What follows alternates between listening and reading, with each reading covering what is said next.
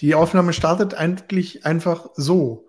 Komischerweise. Ah, jetzt ist die Aufnahme gestartet. Aufnahme wow, das gestartet. hat ja heute lange gedauert. Herzlich Ja. ja, da sind wir. Wer hätte das gedacht? Ja, Uh. äh, Christian. Ich glaube, die Frage von Christian. War die Frage von Christian? Oh, war ja, jetzt bin ich schon wieder Äh, raus. nein, Gerade eben von Alex. gelesen. Alex, verflixt. Ja. Ähm, hallo Christian, aber die Frage von Alex. Christian, Alex du stehst. Christian Ja, steht in unserer Liste genau da drüber. Ja, genau, deswegen. Äh, ja, fast wäre es also Christians Frage gewesen, aber wir haben uns für Alex' Frage entscheiden- äh, entschieden. Und zwar, was kostet so ein Buch eigentlich im Self-Publishing? Also worauf muss man da sich vorbereiten, wenn man ein Buch ganz alleine selbst herausbringen möchte? Welche Kosten kommen da auf einen zu? Und diese Frage ist natürlich naturgemäß nicht so leicht zu beantworten, denn so ein Buch Doch. kann im Self-Publishing natürlich verflixt billig sein. Ja, damit ist die Frage schon beantwortet im Endeffekt. Das Buch kostet so viel, wie der Autor will. Im Großen und Ganzen. Ja, Ja, Also ich würde jetzt nicht diesen, diesen viel äh, ähm, strapazierten Begriff benutzen, die Grenzen sind auch oben hin offen.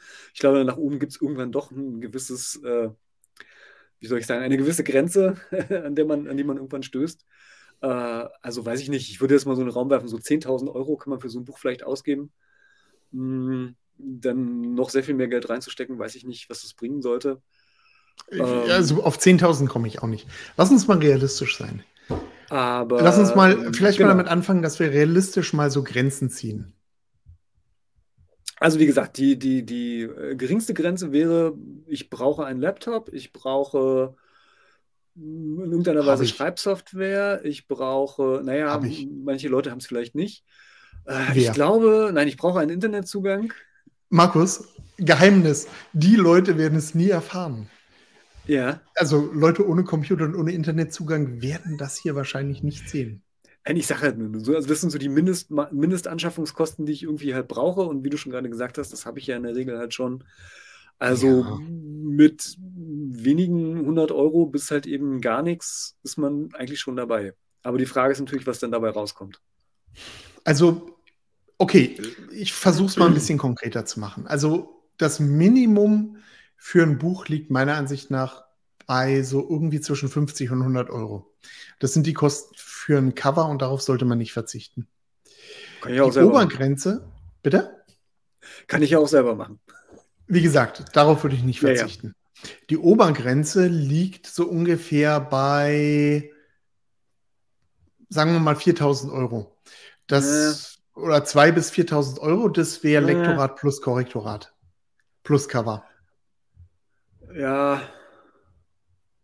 Kommt so ein bisschen Plus drauf an. Kram für die Werbung.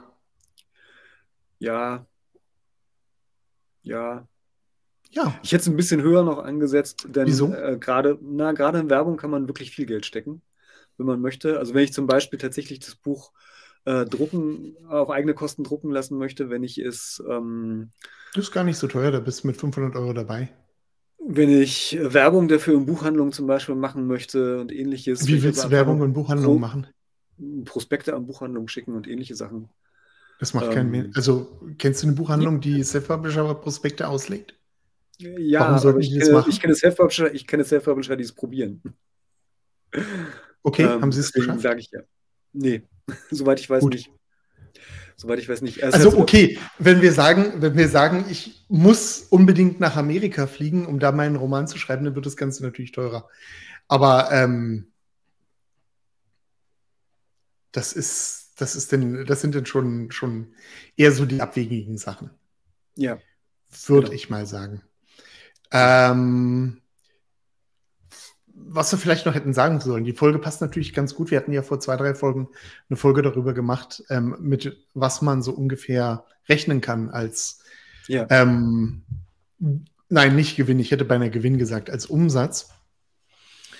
Ähm, insofern ist das vielleicht heute auch ganz interessant und ähm, vielleicht dann auch noch mal die Überlegung, äh, was man, äh, welche Maßnahmen man überhaupt machen sollte, um, um so irgendwie bei wenigstens bei Null rauszukommen oder so. Ne? Das Hm. ist ja wahrscheinlich auch die Frage, bei der es, äh, um, die sich alles für äh, Alex dreht oder ähm, Hm. weshalb er überhaupt auf den Gedanken gekommen ist. Ähm, und da ja. wird es dann eigentlich auch schon interessant. Ne? Also, ähm, wie wir eben schon gesagt haben, die Sachen, die man machen kann, oder die wesentlichen Sachen sind halt Cover, Lektorat, Korrektorat, äh, Werbung bei Plattformen wie Lesenet, XDME oder was weiß ich, was da zurzeit gerade in ist, irgendwelche Amazon-Aktionen und so weiter und so fort. Buchdeals. Ähm, Buchdeals, meinetwegen auch noch irgendwie ein Promo-Video, das man einstellt auf der Plattform oder Werbung, die man bei äh, Facebook oder ähnlichen bucht. Mhm. Ja. Die interessante Frage ist, was braucht man davon und was ist, was ist sinnvoll und äh, wo lande ich denn, äh, womit muss ich denn jetzt wirklich rechnen als Self-Publisher? Ja. Jetzt abgesehen von den vielen Möglichkeiten, die es da gibt, Geld auszuwerfen. Also ich würde sagen, tatsächlich um ein Cover kommt man nicht drum rum. Nee, um ein Cover kommt man nicht drum. Ich ähm, würde sagen, wenn man nicht selbst Grafik irgendwie studiert oder ja. gelernt hat, mit der Software perfekt umgehen kann und darüber hinaus noch ähm, weiß, äh, wie ein Cover auszusehen hat, was sicherlich die wenigsten wissen, dann ähm, muss man sich die Kosten für den Cover äh, ans Bein binden. Ja. Ne, und äh, da, ich glaube, Stock-Cover, ähm, also so generische Cover, wo dann im Prinzip nur der Titel eingesetzt wird, wo man dann aber auch nur bedingt die Garantie hat, dass es ein anderer nicht auch hat, beziehungsweise wo die Cover halt wenig mit dem Buch zu tun haben. Die beginnen, glaube ich, so ungefähr ganz, ganz grob bei 50 Euro. Ein paar sind billiger, ein ja. paar vielleicht teurer. Aber das ja. ist so die Größenordnung, auf die man sich da einstellen muss. Und das ist sicherlich ja. schon mal besser, als wenn man sich selbst am Cover versucht. Wahrscheinlich. Und wenn man dann irgendwie. Hm. Und wenn man dann irgendwie einen Künstler beauftragt, das hängt dann davon ab, wie, ähm, also ein Cover-Artist ähm, äh, beauftragt. Das hängt dann davon ab, wie, wie aufwendig das sein soll, wie viele Stockbilder da irgendwie verbraten werden und so weiter und so fort. Da liegt man dann, ich weiß jetzt nicht genau, wie es aktuell ist, ich denke mal so zwischen 100, 200, 250 Euro. Ja, das kann auch schnell teurer werden. Also ich habe äh, ja durchaus auch selber, äh, gut, ich gebe zu, meine Zahlen sind jetzt auch schon wieder ein paar Jahre alt, mhm. aber durchaus auch mich mal so umgeguckt. Das hängt so ein bisschen davon ab. Also man muss immer gucken beim Cover, was ist alles noch mit drin. Äh, denn was zum Beispiel gar kein so unentscheidender Faktor ist, ist ja die Frage, ähm, wie oft kann so ein Cover noch geändert werden. Ne? Also ähm, man, der Prozess ist ja, ich gehe hin zu einem Coverdesigner, sage, pass mal auf, hier, ich habe mein Buch, mhm. so soll das Cover aussehen, das stelle ich mir vor, dann macht er einen Entwurf, dann sagt man, hm, ja, ist schon ganz gut, aber ich möchte noch dieses oder jenes Detail gerne geändert haben, dann ändert er das nochmal und wenn ich dann sage, du, das ist immer noch ganz schön, aber ich möchte noch, dann kann es sein, dass er sagt, du, pass auf, das ist zwar, du bist zwar ein netter Typ, aber ähm, ich kann jetzt auch nicht ewig in deinem Cover basteln, wenn du jetzt noch mehr Änderungen haben willst, musst du dafür extra. Ja. Äh, sowas ja. sollte man vorher abklären. Also wie viele Änderungsvorschläge, Wünsche sind da irgendwie mit drin? Ähm, das kann, danach entscheidet sich auch, wie teuer das nachher am Ende wird. Und dann ist natürlich nochmal die Frage, wie viele Cover? Also man braucht ja in der Regel nicht nur ein Cover, man braucht ein Cover fürs E-Book, man braucht ein Cover fürs gedruckte Buch. Wenn man ein Hardcover rausbringen möchte, braucht man dafür auch nochmal ein extra Cover. Man braucht ähm, unter Umständen noch Grafiken für Werbezwecke, also sprich ähm, ja. Buchdummies, äh, Bannerwerbung und ähnliche Sachen. Und all das kann im Preis inklusive sein oder auch nicht. Und je nachdem, was ich da so für Pakete buche, äh, kann das halt eben mehr oder weniger kosten. Also ich würde deswegen sagen, so, also ich hätte eher so geschätzt, so mit allem drum und dran, 200 bis 300 Euro ist nicht ganz unrealistisch. Ja. Hängt ja. aber auch so ein bisschen davon ab, wie man, also es gibt ja auch bei den Cover-Designern so eine und so eine. Also es gibt halt Leute, die sind halt billig und es gibt Leute, die sind. Halt vor allen Dingen gibt es inzwischen, glaube ich, viele Cover-Designer. Ja, und da lohnt es sich schon, sich ein bisschen umzugucken, vielleicht auch so ein bisschen zu schauen oder mal rum sich umzuhören, wer hat mit welchem ja. schon welche Erfahrungen gemacht, wer ist denn zugänglich, wer hat überhaupt Zeit, das ist auch nochmal so ein Ding. Ja. Äh, muss man auch nochmal gucken. Völlig richtig, guter Hinweis. Hm. Ne, ähm, und äh, ja, da muss man sich da irgendwie einigen. Ne? Also das, deswegen denke ich, also diese Preise sind so ein bisschen Theorie. Klar, ich kann für 50 Euro vielleicht irgendwie einen Buchdesigner, einen Coverdesigner kriegen, der mir dann so ein Cover macht, aber ob ich dann am Ende bei dem Cover wirklich lande, das ich haben möchte und ob da alles mit drin ist, das muss man, sollte man halt alles vorher klären. Vorteil bei Stockcovern, ich weiß vorher, wie sie aussehen. Ja, ich würde es auch gar nicht so im Bausch und Bogen, also wer halt eben sagt, ja, er will halt nicht so, man will halt nicht so viel Geld ausgeben, warum auch immer, äh, was völlig ja. legitim ist in meinen Augen und dann sagt, naja, ich nehme halt da dieses Cover von der Stange, pack da meinen Titel rauf und gut ist. Warum nicht? Ja, kann auch also, funktionieren. Ja, äh, ich würde beinahe sogar zum Stockcover raten, außer ähm, ich habe wirklich die Kohle. Ne, ja. Also wenn ich, wenn ich einen guten Job habe, gut Geld verdiene, äh, meine Familie gut genährt ist, ähm, ja. oder ich alleine bin und keine Ansprüche habe, denn nur zu. Ansonsten, wenn ihr im Hinterkopf habt, was wir gesagt haben, was man mit dem Buch ungefähr einnimmt, äh, dann würde ich da den Ball flach halten. Ja, also ich würde tatsächlich sagen, also 500 Euro wären für mich in dem Bereich so eine magische Grenze, also als Gesamtbudget für so ein veröffentlichtes Buch, wo ich sagen würde, das ist die Summe, die man so in den Sand setzen kann und die man vielleicht auch noch realistischer, also die man so ein bisschen verschmerzen kann unter Umständen, bei der man aber vielleicht noch eine realistische Chance hat, es vielleicht auch irgendwie rauszukriegen mit dem Buch. So, 500 Euro hat Markus gesagt. Das bedeutet, ähm, der Ratschlag, den alle Leute geben, geben wir nicht. Nämlich ein Korrektorat und ein Lektorat. Ja, äh, ähm,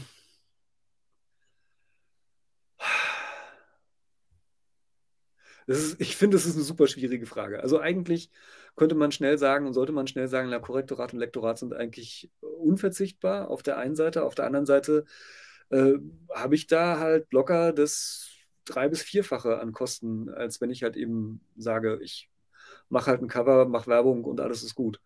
Ähm, ob das Korrektorat und Lektorat, also oder umgekehrt, fangen wir umgekehrt an, es schadet auf gar keinen Fall, Korrektorat und Lektorat zu haben.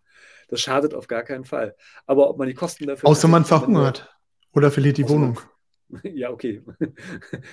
Nein, ich meine, es schadet für die Qualität des Buches nicht. So. Das meine ich. Außer ich ne? verliere die Wohnung oder verhungere.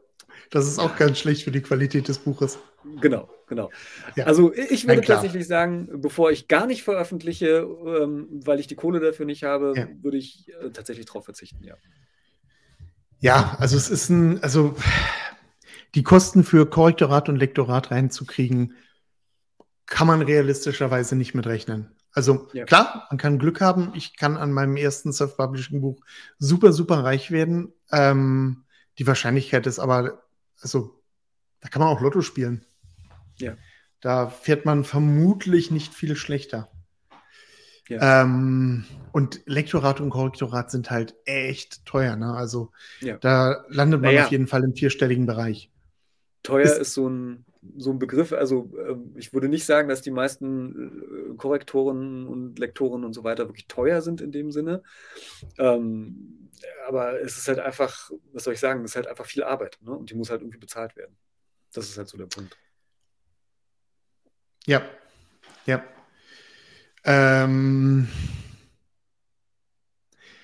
wir hatten schon mal vor ewigen Zeiten so eine Folge gemacht, aber äh, hier ja. im Zusammenhang äh, mit der Folge, die wir vor, äh, vor drei Ausgaben oder so haben, ist es vielleicht ganz sinnvoll. Deswegen können wir noch mal kurz auf den Punkt eingehen, den wir damals auch schon angesprochen haben ähm, Probekorrektorat beziehungsweise Lektorat oder ja. Teil, Teillektorat, Teilkorrektorat. Das heißt, ähm, man lässt sich von einem Lektor oder Korrektor jetzt meinetwegen drei Seiten oder ein Kapitel oder so lektorieren, zahlt dann natürlich ja. entsprechend weniger, weil es auch weniger Arbeit ist. Und ja. ich meine, dann sieht man ja schon so ein bisschen, was los ist. Also ein Lektor kann nach drei Seiten bestimmt sagen, äh, ob der Stil so ist, dass man das Buch veröffentlichen sollte oder so ist, dass man besser ähm, dann nochmal wirklich, wirklich, wirklich gründlich überarbeitet. Und im ja. Nachhinein kann man, und dann kann man, kann man ja theoretisch auch immer noch sagen, okay, äh, dann bin ich mir halt doch, ich hänge wirklich an meinem Projekt und jetzt weiß ich, dass das Mist ist, was ich geschrieben habe, aber ich will es veröffentlichen und ich kratze die Kohle zusammen, arbeite vier Wochen ja. im Supermarkt und leiste ja. mir dann ein Lektorat ein ordentliches. Ja. Also das ist wahrscheinlich nochmal der gangbarste Weg. Ja, oder Worauf ich, ich glaube, mich, hm? Mhm. ich glaube, es gibt auch sowas wie Exposé-Lektorate halt, ne? Also, dass man halt eine Zusammenfassung halt, ähm, also ein Exposé an jemanden schickt und der dann halt drüber. Ich habe sowas noch nicht gemacht, deswegen kann ich es jetzt nicht definitiv ja, sagen, aber halte ich, ich für verzichtbar. Halte ich für verzichtbar, weil da, weil der, ähm, oder zumindest, es ist auf jeden Fall was anderes. Ja. Ähm, weil stimmt. beim Exposé-Lektorat, okay, erfährt der, kann der Lektor was zur Story sagen, aber nicht darüber, ob ich die Story auf irgendeine Art und Weise geschrieben habe, dass sie jemand ja, mag. Stimmt. Und ja, äh, er kann halt auch nicht sagen, wie viel Recht. Gut, vielleicht kann er anhand des Textes dann auch sagen, okay, deine Rechtschreibfehler sind ganz furchtbar, aber es ist halt ein Exposé zu ja. schreiben. Ist halt vom Stil her nochmal was anderes. Genauso kann es sein, dass das Exposé grottig ist, aber das Buch super gut, weil Exposé und ja. Romanschreiben sind halt echt zwei verschiedene Paar. Ja, das stimmt auch wieder. Äh, zum Punkt Rechtschreibung, den du gerade gesagt hast. Man sollte halt ganz realistisch, und das ist natürlich ganz schwierig, selber einschätzen können, so ein bisschen, wie gut man in puncto Rechtschreibung tatsächlich ist oder nicht. Ja. Ähm, das sage ich jetzt mit ganz viel Bauchschmerzen halt irgendwie. Ja, Aber, das ist so, als wenn du sagst, man sollte vernünftig. Ist es ein bisschen so, als wenn man sagt, man sollte vernünftig einschätzen, wie gut man als Autor ist oder nicht. Ja, genau. Aber das Rechtschreibung und Grammatik sind ja, also ich weiß ja so ein bisschen, wie viele Fehler habe ich in der Schule im Diktat gemacht oder nicht halt irgendwie. Äh, das ist jetzt nicht unbedingt, äh, unbedingt der Gradmesser schlechthin, aber doch so ein Anhaltspunkt, ob man Rechtschreibung. Und ja, auch wenn man sich ein bisschen mit Sprache halt auskennt, also wenn man sich ein bisschen mal, also wenn man so ein paar Rechtschreibregeln wirklich kennt, wenn man sie wirklich verstanden hat, wenn man weiß, was dahinter steckt. Also ich, ich äh, will da jetzt auf gar keinen Fall, also ich mache auch, obwohl ich all diese Dinge kenne und weiß, ich mache immer noch Fehler und wahrscheinlich auch zu viele, aber trotzdem ist es so ein bisschen so ein Anhaltspunkt, ob man sagen kann, na gut, meine Sprache ist jetzt nicht so völlig daneben, dass ich halt ähm, ganz grundlegende ja. Fehler mache. Ja. Ne, also wie gesagt, ich hatte mal ein Self-Publishing-Buch, das ich eigentlich ganz gut fand. Also es war so ein Kinderbuch und ich fand das eigentlich ganz nett, aber sämtliche ähm, Regeln zur Zeichensetzung bei ähm, ja. wörtlicher Rede waren einfach völlig falsch angewendet und äh, das fand ich dann schon bitter, muss ich ganz ehrlich sagen. Und, äh, Gerade als aber, Kinderbuch, wenn es vielleicht auch mal ein Kind liest. Richtig.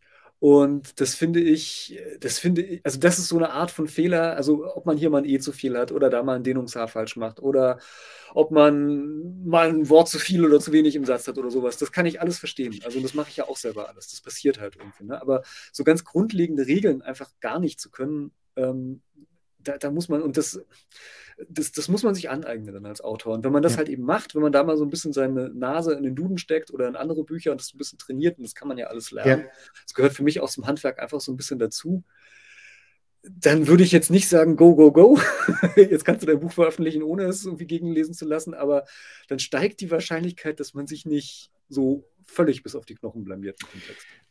Das Gute beim Korrektorat ist, dass da einem Testleser helfen können. Auch Testleser, die man so ja. irgendwie in der Verwandtschaft hat oder so. Ja. Vielleicht gibt man hier irgendeinen ja. Lehrer, fragt Markus, vielleicht liest der euer Buch und macht euch ein Korrektorat. Nein. Nein. Weil es halt wirklich Arbeit macht. Aber vielleicht hat man im Bekanntenkreis einen Lehrer, der das macht. Ja. Da können Bekannte helfen oder, oder Leute, die man halt so irgendwie kennt. Also wenn man, wie ich gerade schon Aber nicht habe, beim Lektorat. Lektorat ist nochmal eine ganz andere Geschichte. Aber wenn man, wie ich gerade schon gesagt habe, ähm, mit Rechtschreibung nicht so ganz auf Kriegsfuß steht, dann können Testleser die gröbsten Sachen auch wirklich rausfiltern. Wie zum Beispiel halt eben du, du hast hier die falsche Verbform oder hier plötzlich äh, schreibst du sie Großstadt klein oder sowas. Das, das kriegen Testleser an der Stelle auch. Und ich sage, wie gesagt, nicht, dass das vergleichbar ist mit einem professionellen Korrektorat, aber ja. so 80 Prozent der Dinge, die man dann falsch macht, können dann schon rausgefiltert werden. Unter Umständen ist damit eine bestimmte Schmerzgrenze erreicht, die für viele Leser noch tolerabel ja. ist. Mehrere Testleser. In dem, Mehrere also unbedingt. ihr werdet ja mehrere brauchen, weil einer findet es einfach nicht. Es sind zu viele Fehler ja. in Manuskripten, selbst wenn vier Leute die gelesen haben, sind immer noch Fehler ja. drin. Selbst wenn sie Und das, das ist auch nicht zumutbar. Haben, da könnt ihr sicher sein. Es ist ja auch nicht zumutbar. Also die Leute, wenn sie es, wenn sie es in ihrer Freizeit aus Vergnügen machen, äh, kann ich gar nicht erwarten, dass die alle Fehler finden. Ja. Warum auch? So, was Bekannte nicht ersetzen, meiner Ansicht nach, ist Lektorat. Darauf ja. könnt ihr euch nicht verlassen. Ähm, kein Bekannter wird euch sagen, im, dass ihr im schlimmsten Fall, im schlimm, wird euch im schlimmsten Fall sagen, dass ihr ein furchtbarer Autor seid.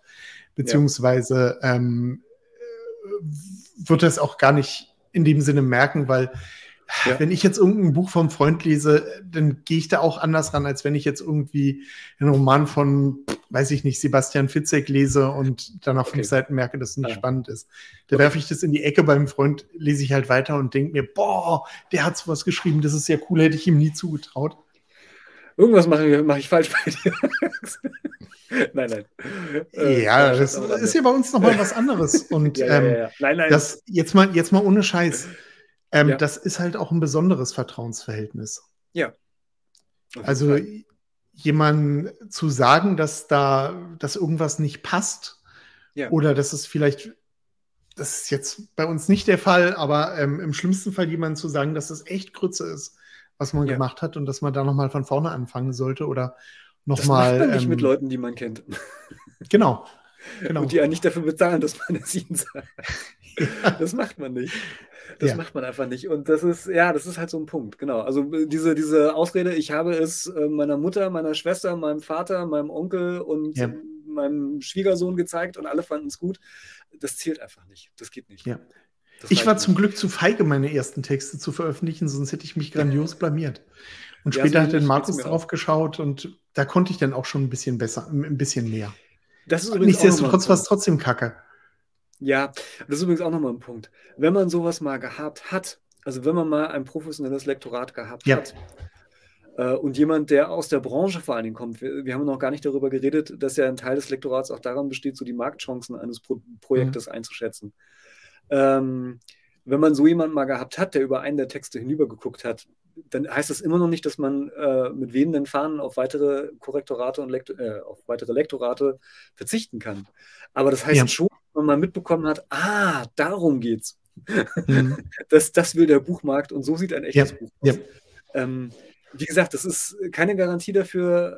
Äh, es gibt ja auch viele Autoren, die mal gute, mal schlechte Bücher schreiben und so weiter und so fort. Aber, aber dass man so ein paar grundlegende Sachen gecheckt hat, irgendwie, worauf achten Lektoren, äh, woran, woran arbeiten die, was sind die Gedanken, die man zu so einem Buch haben kann, was sind so grundlegende handwerkliche Dinge, die man zeigen sollte oder nicht äh, zeigen sollte und so weiter und so fort. Ähm, das sind Sachen, die checkt man, wenn man einmal mit jemandem zusammengearbeitet hat, der in dieser ganzen Branche halt irgendwie arbeitet. Und ähm, ja, also wenn das mal passiert ist, dann ist man ein bisschen weit an der Stelle ja. und äh, vielleicht nicht ganz so abhängig von einem professionellen Korrektorat. Äh, ja. Lektorat, verdammt. Lektorat, ja. Lektorat. Ähm, ja also wenn man halt sein, sein, wenn man 14 Bücher im Verlag veröffentlicht hat und mit vielen professionellen Korrektoren zusammengearbeitet hat, äh, Mann, Lektoren zusammengearbeitet ja. hat äh, und dann sein 15. Buch im Self-Publishing veröffentlichen möchte, würde ich sagen, dann würde ich wahrscheinlich auf das Geld wirklich verzichten, ein, Lektor, äh, ein Lektorat, doch, jetzt habe ich es, mir ein Lektorat zu leisten. Ja, ja, also lange Rede, kurzer Sinn. Ähm, was ich, womit ich eingestiegen bin, dass es äh, so teuer ist, wie man will. Ja, stimmt natürlich nicht ganz. Ähm, ja. Aber ich denke, wir konnten euch so ungefähr einen Kostenrahmen geben. Ne? Also ja. ich denke mal, die unterste Grenze, alles in allem, wenn man wirklich, wirklich, wirklich super sparsam ist und nur das absolut Notwendige macht, liegt man so bei ungefähr 100 Euro. Ja. Aber das ist dann halt wirklich nur das absolut Nötigste. Also äh, irgendwie ein zusammengesuchtes Cover, ähm, so die Sonderkosten, die jetzt irgendwie entstehen für, was weiß ich, Belegexemplare und ja. keine Ahnung, also so den ganzen Kleinkram, an den man zu Anfang nicht denkt. Ja, ähm, aber Belegexemplare machen jetzt wirklich äh, also ja, für die, Bibliothek, für die Nationalbibliothek, die Exemplare, also die machen nun wirklich so gut wie gar keine Arbeit. Also da, das, das ist vernachlässigbar, finde ich. Und die ja, kosten ja auch nichts großartig. Ja, na ja, gut. Ähm, ja. Ich habe vor kurzem eine also, Aufforderung bekommen, welche hinzuschicken. Habe ich ja, dann, dann, dann, druckt man die halt einmal bei ePubli oder was auch immer und schickt die hin und gut ist. Ja, nee, nee, stopp. Äh, bei E-Book muss der nichts, äh, da reicht ja, glaube ich, inzwischen ja, die Datei, oder, beziehungsweise. Stimmt. Ja, ja, ja. Ähm, und bei Printbüchern braucht man es, glaube ich, auch nur, wenn man eine bestimmte Stückzahl verkauft hat, aber da bitte nochmal selbst nachschauen. Ja, ja. Ähm, das ist gar nicht so ein großes Thema. Da muss man halt nur dran denken, dass man es macht, aber das ist kein großes ja. Thema. Ähm, was die, was die und, Kosten angeht, jedenfalls nicht. Ja, wie gesagt, Obergrenze würde ich ansetzen, so bei 4.000 Euro ungefähr, 4.000, 5.000 Euro. Aber ja. das ist jetzt echt nichts, was ich an eurer Stelle machen würde. Also außer. Ja, es kommt drauf an, also wie du schon gesagt hast? Ich wollte gerade sagen, wenn ich äh, andere Leute kaufen, sammeln Autos oder so, ne? Also wenn ich, wenn hm. ich die Kohle habe und sage, das ist jetzt hier mein, sind meine Herzensprojekte, ich möchte das gerne machen ja. und ähm, ich weiß nicht, was ich sonst mit dem Geld machen soll. Es gibt ja solche Menschen. ja gut, oder man äh, sieht das Ganze tatsächlich, ähm, man sieht das Ganze halt tatsächlich wie ein Business, das man aufzieht und dann ist das ja. halt eine Investition. Ne? Ja. Ähm, ist jetzt bestimmt nicht das ähm, die beste, die beste Geschäftsidee, die ich jetzt so hätte, aber so what? Ja. Bei manchen funktioniert es, ja, also insofern, warum nicht? Ich wollte gerade sagen, ja. Also ja. ich, äh, ja, nö, ja. ja. Ich, ich muss da gar nichts hinzufügen. Ist so. Ja. Aber es dauert dann mit großer Wahrscheinlichkeit sehr lange und es ist ziemlich ungewiss, bis man die Kohle wieder reinkriegt. Also wenn man das wirklich nur in diesem Business-Gedanken sieht. Ne? Also ich würde halt eben sagen, wenn man halt die Kohle halt eben hat, dann halt eben 4.000, 5.000 Euro in so ein Buch reinstecken. Wenn es einem halt eben, wie gesagt, irgendwo anders gar nicht fehlt und dann mal gucken, was draus wird. Kann sein, dass man irgendwann an dem Punkt ist, wo man das Geld wiederkriegt aus, aus diesen Büchern, kann aber auch nicht sein. Äh, die Wahrscheinlichkeit steigt so ein kleines bisschen, wenn man halt so viel Geld ausgibt, aber auch nicht so groß, würde ich persönlich jetzt sagen, dass es. Ja, also wir hatten vorhin über das Cover ist. geredet. Ich glaube, der Unterschied zwischen äh, Stock-Cover und ähm, ein auf das Buch zugeschnittener Cover ist äh, relativ gering. Hängt so ein bisschen auch von der Qualität des Stockcovers ab, aber ja. Also da gibt es ja auch unterschiedliche. Ja. Aber ein gutes aber wie gesagt, also beim Stockcover weiß ich zu Anfang, was ich bekomme. Das ist auch schon ja. was wert. Ja. Ähm, ja, ich hoffe, wir haben euch damit so ein bisschen Puh. geholfen. Jetzt haben wir, hoffe, wir haben uns nicht über so ein bisschen geredet. Ich weiß schon, dass wir ganz viele wütende Kommentare von, von Lektoren bekommen werden. Wieso? Ja? wie ähm. gesagt, also ähm, wie du ja schon gesagt hast, äh, eigentlich führt ja im Lektorat kein Weg vorbei, aber okay, ähm, realistisch betrachtet genau. hat eigentlich äh, hat halt so eigentlich keiner das Geld dafür. Ja. Insofern halt ähm, unser Tipp da mit dem, mit dem äh, Probe- oder Teillektorat ist ja da vielleicht gar nicht so schlecht. Ja, oder halt prinzipiell mal auf die Leute zugehen, mit ihnen reden und was ja. kann ich mir leisten, was, was, kannst du machen, was auch immer, da findet man bestimmt Ja, kannst du mir das Lektorat, komplett Lektorat auch für 50 Euro machen? Nein, das meine ich jetzt nicht, aber weil. Das ist nicht, jetzt dein Tipp, damit die Lektoren nicht sauer auf uns sind. Die werden jetzt auf der Leipziger Buchmesse. In der, Leipziger Buchmesse. Ja, aber die Lektoren, die werden jetzt die ganze Zeit von irgendwelchen Zuschauern am Sonntag angelabert werden, ob sie das Lektorat nicht für lau machen. Na toll. Nein, das meine ich auf gar keinen Fall. Also das äh, betone ich nochmal, das meine ich damit auf gar keinen Fall. Nein, ich meine, dass man einfach miteinander redet und sagt, pass mal auf, hier ist mein Budget. Was, ich bin da bereit, 400 Euro in mein Lektorat zu stecken. Was kannst du dafür tun? Oder so. Ich würde es probieren, sagen wir mal so. Ja, also findet man ja auch im Netz. Also das genau gibt auch genug Lektoren, die dann ein Teillektorat oder so anbieten. Also insofern, genau. Lektoren wissen ja auch, dass das äh, für viele eine Schwierigkeit ist und dass Richtig. die wenigsten Leute äh, bereit sind oder die Möglichkeit haben, bereit vielleicht schon, aber einfach auch nicht die Möglichkeit haben, das äh, Geld sich dann in die Backe zu binden, weil das ist ja echt, binden, weil das ist ja echt viel. Richtig. Ja. Genau. Ja. Ja. Ay, Worüber quatschen wir heute off-topic? Ah. Ah. oh. oh Mann, du klingst ja furchtbar. Ich überlege gerade. Okay. Hm, ich Hast du schon äh, Carnival Row, die zweite Season, geschaut? Lustig, dass du das gerade sagst. Ich habe gerade mit der ersten Season angefangen. Ah, okay, gefällt's dir? Weiß ich noch nicht. Ich bin immer eingeschlafen okay. nach den ersten 20 Minuten. Ähm, das liegt immer an dir, nicht an der Serie, die ist gut. Äh, ja, das liegt an, an äh, der derzeitigen Müdigkeit. Ähm, bis jetzt finde ich es ganz nett, sagen wir mal so. Also mir gefällt das Design so ein bisschen und die Idee. Der Ton ist mir ein bisschen zu rau, aber könnte noch gut werden. Weiß ich nicht. Okay. Okay. Aber da wir gerade, da wir gerade auch vor nicht allzu langer Zeit Shadow and Bone zu Ende geguckt haben, wo hm. ich auch häufiger eingeschlafen bin, mir das eigentlich ganz gut gefallen hat, äh, bin ich da momentan bei solchen Themen auf der Suche. Aber äh, gut, wenn wir jetzt schon über Fernsehserien reden, äh, du wirst äh, gleich wieder die Augen verdrehen. Ich habe gerade wahnsinnig viel Spaß mit der dritten Staffel von Picard. Ist das eine Computeranimation oder spielt da ähm, Dings persönlich? Ich weiß nicht, wie du meinst. Weil er hat sich in der äh, ersten Season schon fast nicht bewegt. Du meinst, du meinst äh, Patrick Stewart? Hm? Nee, also da die Leute, ich sag's mal so, wenn, wenn die Schauspieler sich in der Serie Computer animieren lassen würden, dann wären sie wahrscheinlich wesentlich jünger, als sie da auftreten. Ähm, aber das Möglich. Äh, macht mir Spaß. Ich finde das total gut. Ich finde das total okay. gut, mal eine, eine Serie zu sehen, in der alle Protagonisten ziemlich alte Leute sind. Äh, ich finde das cool. Mir macht das irgendwie Spaß. Und äh, also ich muss gestehen, erste Season, zweite Season von Picard war, also die erste Season war irgendwie okay. die habe ich so aus Nostalgiegründen geguckt. Die zweite Season habe ich mich gefragt, hm, warum muss man eine mittelmäßige 45-Minuten-Folge auf 10 Folgen irgendwie ausdehnen? Und äh, die dritte Season hat mich jetzt von der allerersten Folge total abgeholt und megamäßig okay. begeistert. Ja, die erste Season fand ich hat ganz gut begonnen und hat mich dann allerdings nach zwei oder drei Folgen verloren. Ja, so ähnlich ging es mir auch, aber ich habe trotzdem so zu Ende geguckt aus, äh, was soll ich sagen, ich habe irgendwie alles geguckt, was Star Trek mhm. ist. Habe ich gedacht, ja. guckst du das auch noch. Und zweite Season war, also da fiel es mir teilweise echt schwer, äh, dran zu bleiben. Die fand ich wirklich nicht so gut. Deswegen habe ich so ein bisschen mit Bauchschmerzen die dritte Season begonnen, obwohl ich mich aber auch drauf gefreut habe und mhm. äh, meine Erwartungen wurden bis jetzt weit übertroffen. Ja, ich würde ja sagen, also, dann gebe ich Ihnen nochmal eine Chance, aber ich will nicht lügen. Musst ja auch nicht. Aber mir hat Spaß gemacht. Ja, nein. Ich suche immer noch coole Science-Fiction-Serien, aber zurzeit. Äh, äh, was sagst du zu dem Harry Potter-Gerücht? Haben wir darüber schon geredet? Dass es eine Fernsehserie geben soll, die die Bücher nochmal neu verfilmt? Das ist das Gerücht, was ich jo. gehört habe. Ja, ja. Finde ich ziemlich überflüssig, ehrlich gesagt. Finde ich nicht. Okay.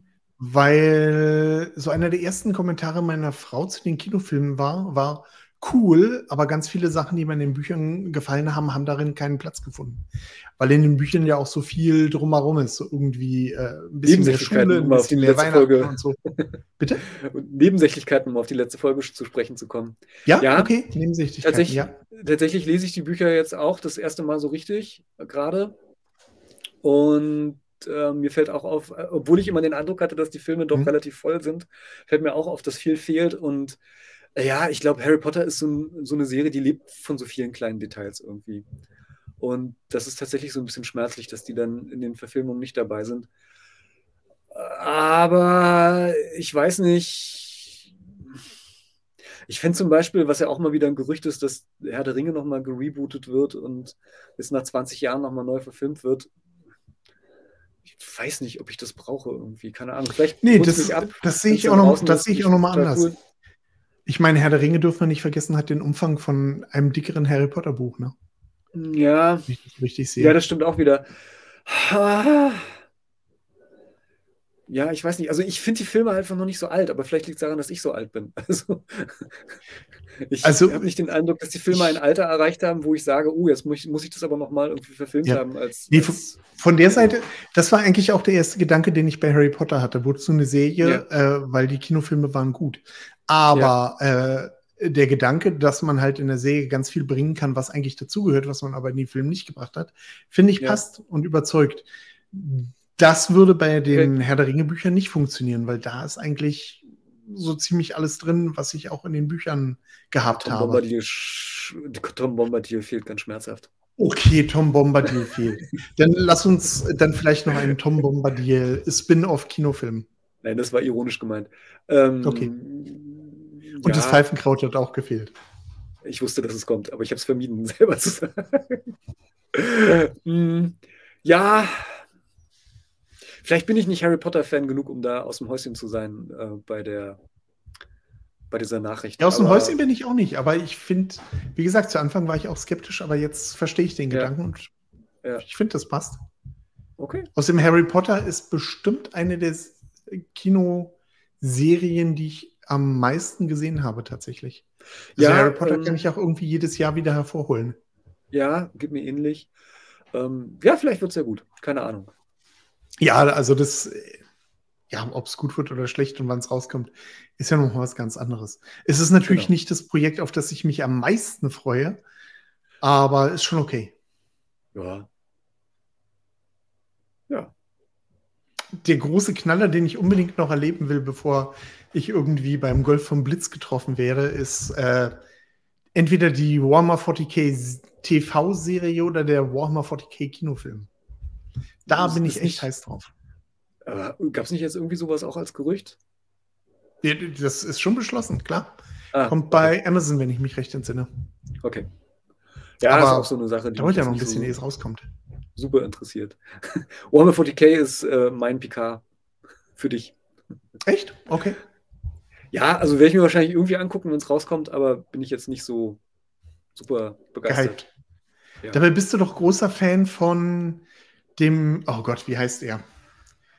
Henry Cavill? Ach, die, Genau, du bist der großer Henry Cavill-Fan und der ist doch der größte Warhammer-Fan, der frei rumläuft. Ich bin ein großer Fan von Henry Filmprojekt.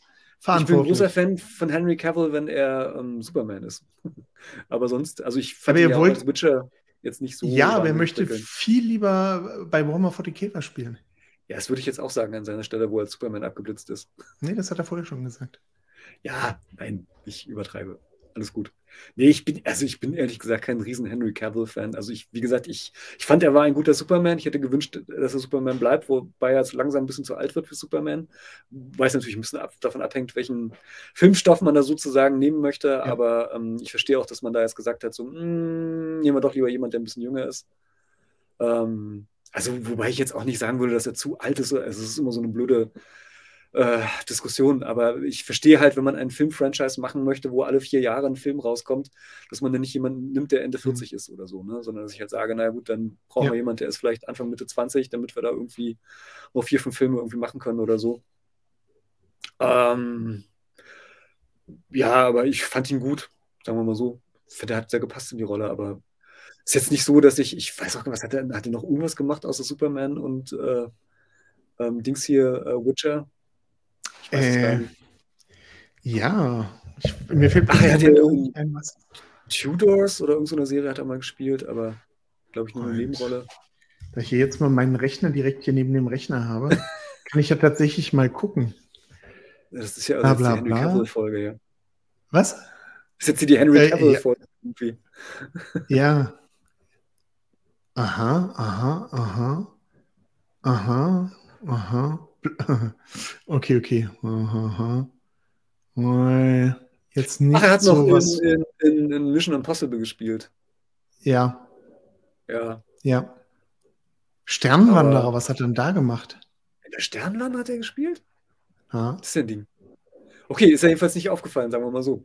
Und in den Tudors hat er mitgespielt, das habe ich aber nicht gesehen. Ja, doch, die habe ich gesehen, aber da spielt er auch nicht so eine. Also er spielt da irgendwie. Er ist mir jedenfalls nicht großartig im Gedächtnis geblieben. Aber auch die Serie ja. ist mir nicht im Gedächtnis geblieben, ist nicht mein Genre. Ja.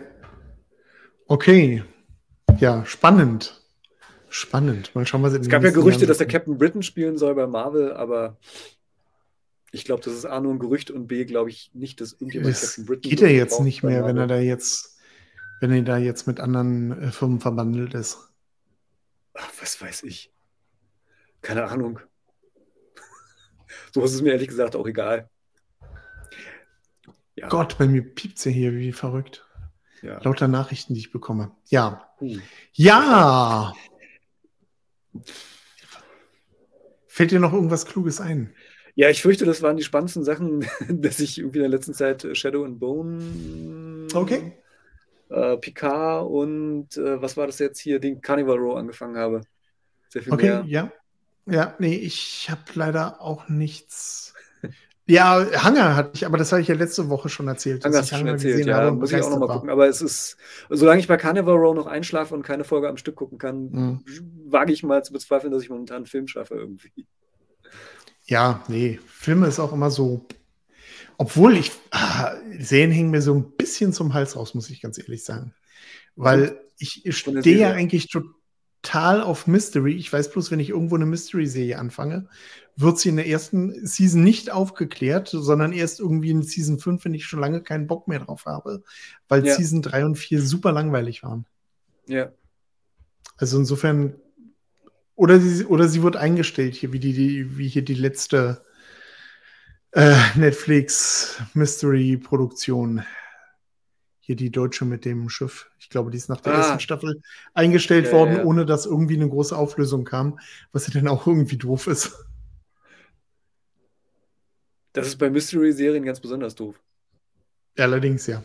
Bei anderen Serien geht es ja manchmal noch, auch wenn die mit dem Cliffhanger enden, irgendwie denkt man sich, ja, okay, war irgendwie doof, aber. Hm, ja, aber auch, auch bei den ganzen Krimiserien, die irgendwie. Ja, also dieser Trend einen Krimi-Fall über fünf Serien auszuwalzen. Also nicht fünf Serien, sondern fünf Seasons.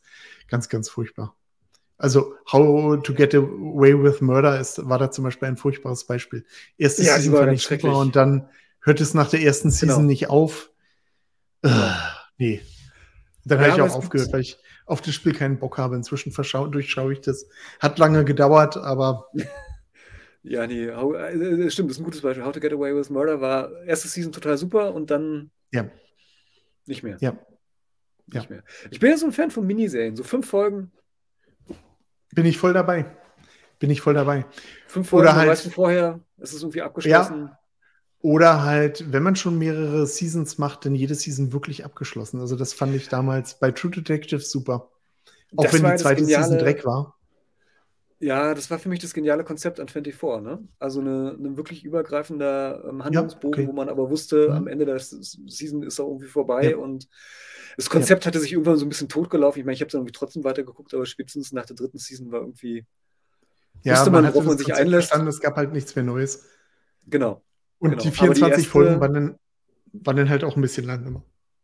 Ja, aber wenigstens die erste Staffel war auf jeden Fall was ganz Cooles. Und die zweite, Ja, aber schon- soweit ich mich dran erinnere, war auch noch ganz gut.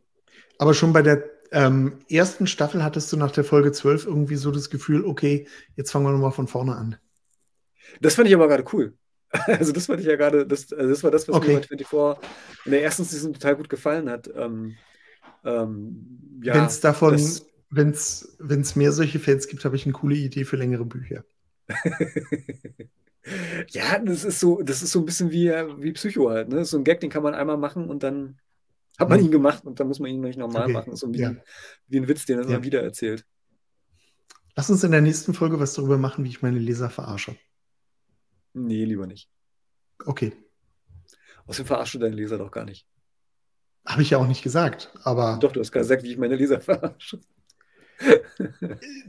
verarschen würde, Ja, könnte, okay. wenn ich es machen würde. Nein, nein, nein. Nee. Äh, bringt ja auch nichts. Aber so kam ich mir da ein bisschen, ein bisschen vor, aber ja, einmal kann man das Ja. machen, aber Genau. sei es drum. Genau. Gut, bevor wir uns, bevor wir Weiter wieder über- vorne anfangen, Genau. bevor wir lieber von vorne anfangen, machen wir nach 41 Minuten und 48 Sekunden knackig Schluss. Was hältst Genau. du davon?